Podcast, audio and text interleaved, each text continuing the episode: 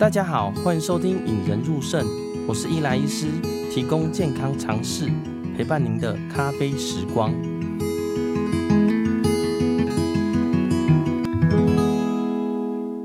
大家好，欢迎收听《引人入胜》，我是伊莱医师，提供健康常识，陪伴您的咖啡时光。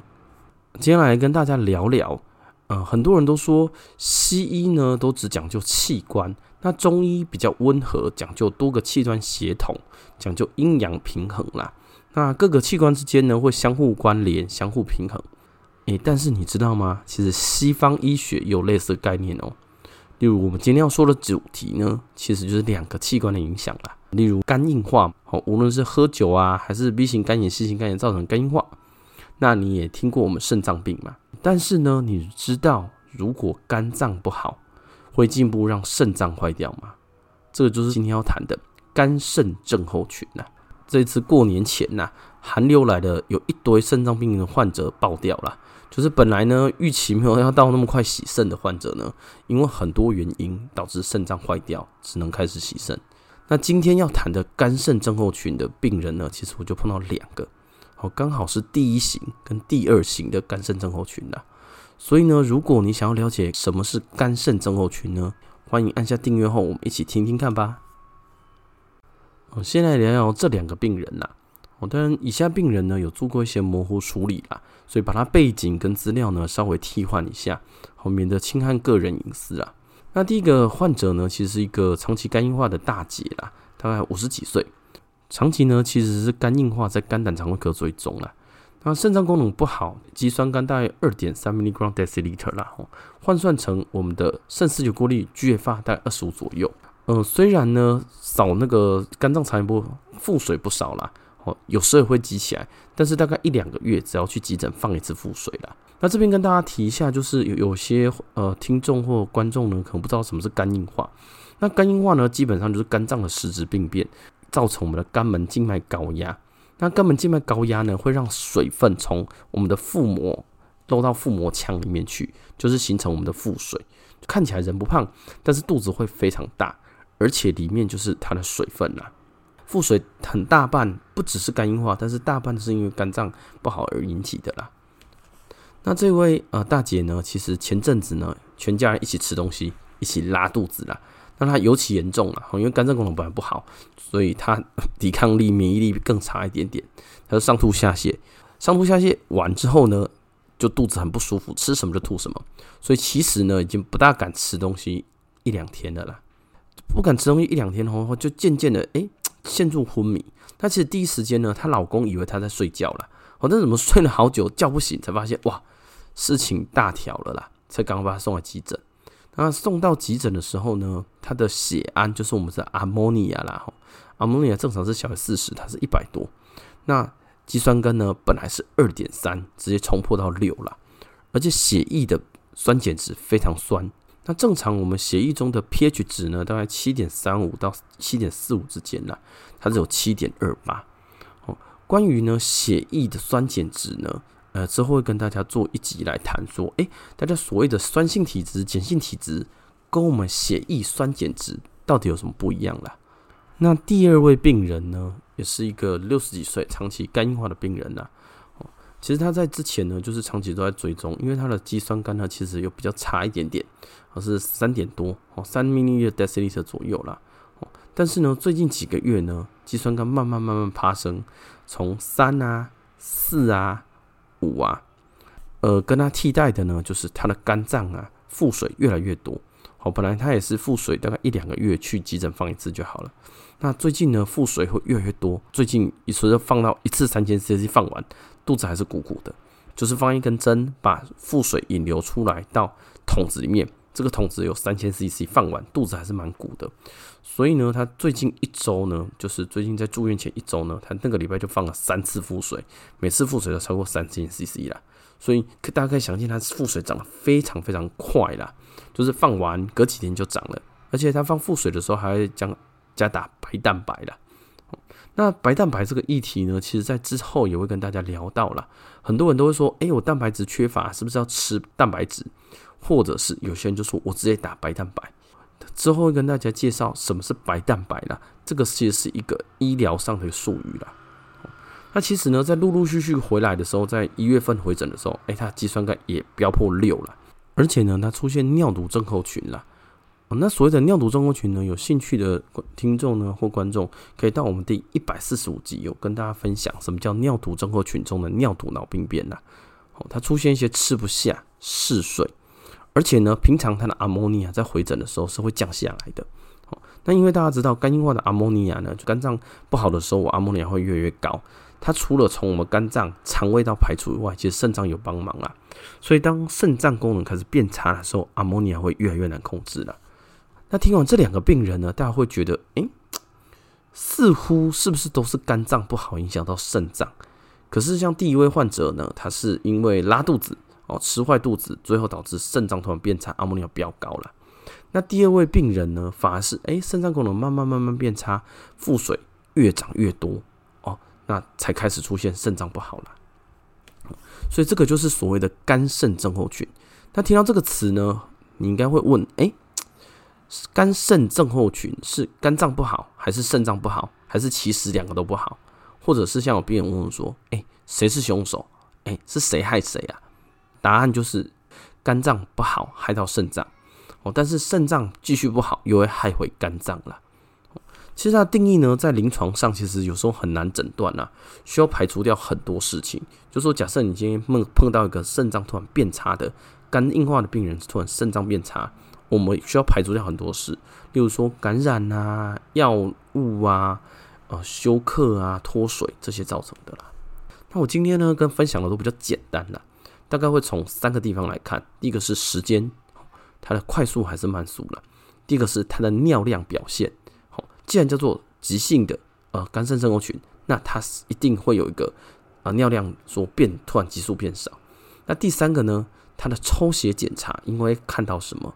那大概肝肾症候群呢，有分两型啦，哦，但这两型呢，我还是比较习惯用一九九几年开始到现在的，哦，虽然在二零二零年呢，BMJ 有新的说明跟它的指引，哦，但是我觉得旧的呢比较好讲，所以今天呢是用一九九几年的一些呃肝肾症候群的指引来跟大家讲啦。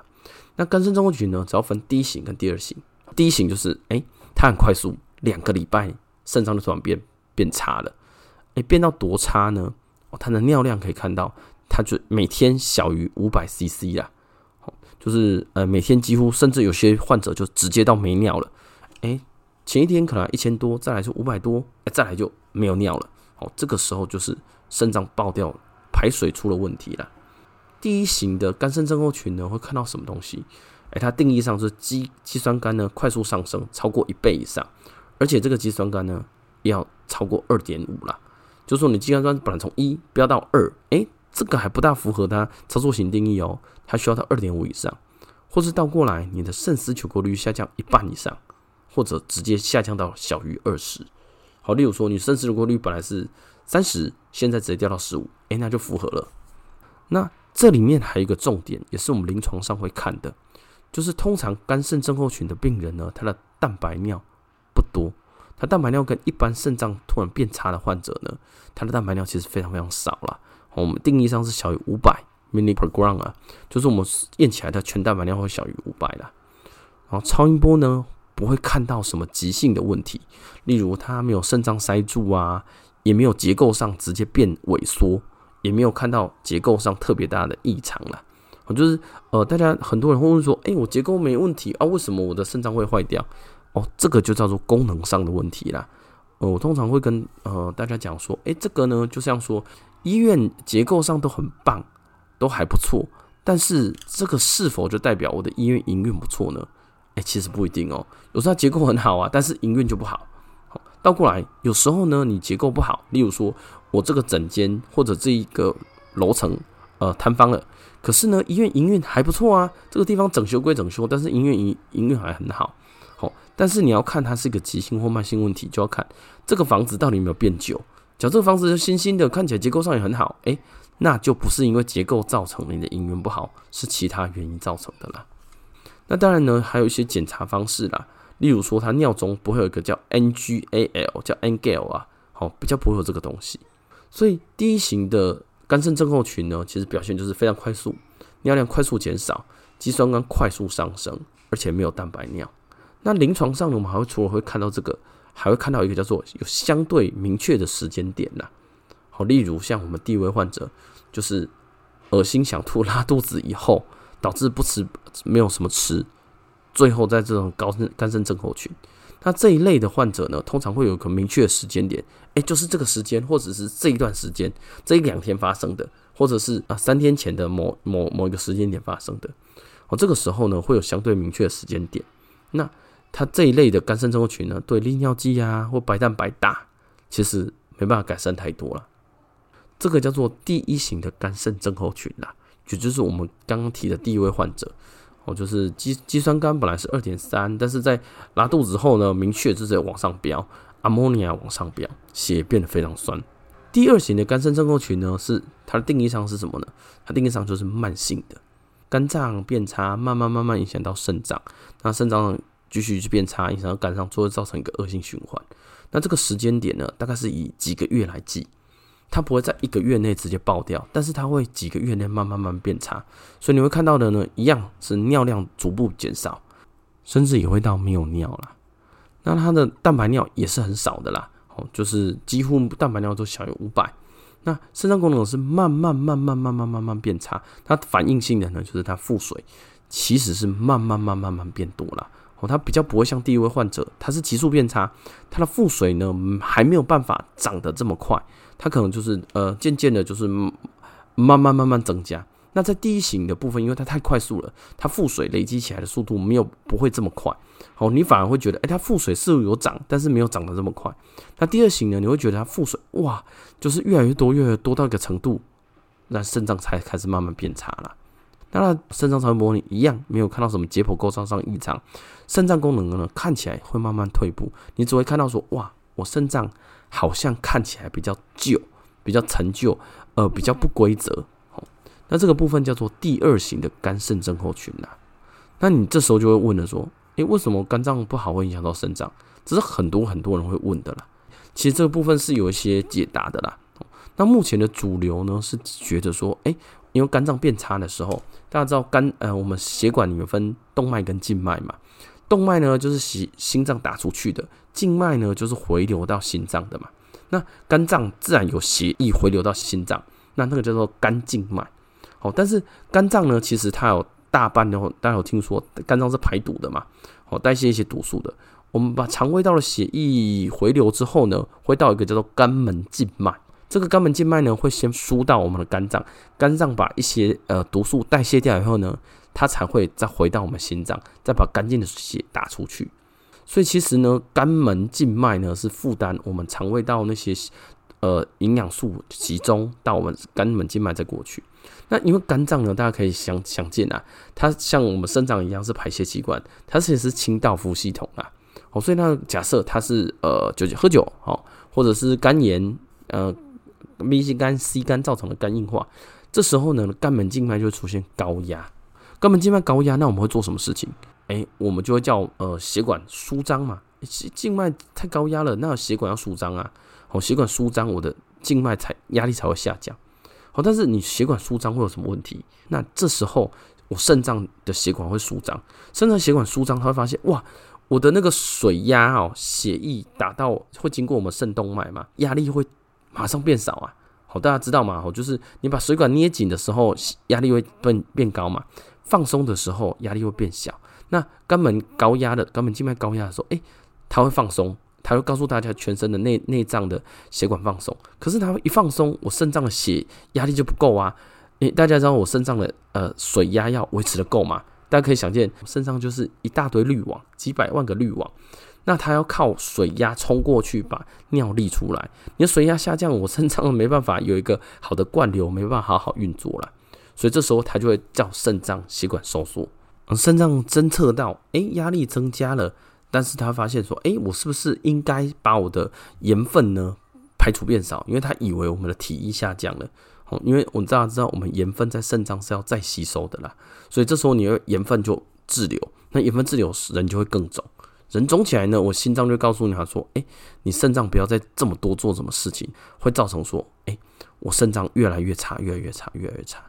而这个机转呢，其实有点复杂啦。不过基本上呢，就是我们肝脏造成肝门静脉高压以后呢，经过一系列，最后让成我肾脏逐渐逐渐受伤。哦，那当然是你肝门静脉高压，突然在某件事情，例如说我肝门静脉高压了，这个时候又像第一位患者一样，我突然一个拉肚子，或者是一个腹泻导致没办法吃东西，你的体液突然下降，这个时候呢，我肾脏就无法完全无法反应。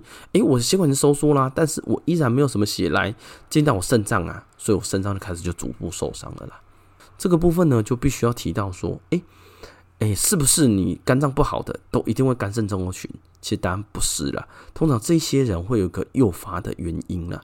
它的诱发原因就是除我刚刚提到的，诶，你的体液突然下降了，好，例如说，哦，你就是呃拉肚子，或是例如说你就是利尿剂给的非常多，吃很多，或者说是你就是放腹水，好，你就一个礼拜放了九九千 CC 的腹水，甚至说你就一直要放腹水，放到你最后你身体里面的血管里面的水血已经太少了，水分已经太少了啦。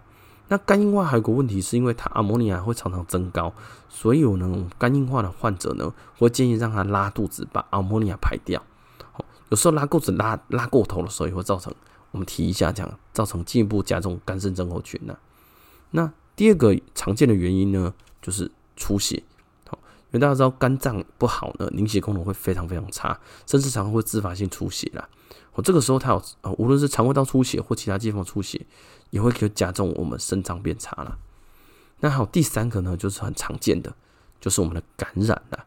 哦，那肝脏其实它是一个担任免疫的角色，它把坏的东西，例如肠道，呃，不小心有些破洞，细菌会进到我们的呃肝门静脉，那肝门静脉会进到我们的肝脏里面，肝脏里面有很多免疫系统会把它干掉。但是呢，肝你肝脏不好的时候呢，这些肠道的细菌有可能就到到处跑，造成感染了。那当然，因为我们的免疫力比较差，所以不只是本身肠道的细菌，有可能其他地方的细菌也会造成这样子。所以通常呢，肝脏不好，你要尽量避免说你的体液太少、出血或者是不明原因的感染了。嗯，今天跟大家主要聊聊呢肝肾症候群啦。借由这两个病人呢，第一个病人是肝硬化长期的呃大姐。